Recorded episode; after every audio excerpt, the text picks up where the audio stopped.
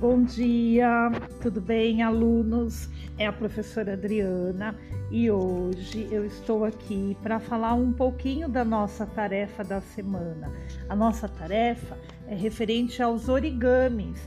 A professora deixou no roteiro de, de aula algumas possibilidades de origami: a do cachorro, a do peixinho, a da casa, né? E eu fiz na minha casa o origami do palhaço. Mas vocês, com seus familiares, pode estar escolhendo um, tudo bem? A Pro está ansiosa para ver o trabalho de cada aluno, então participem, certo? Um super beijo, um abraço bem apertado que a Pro está morrendo de saudades.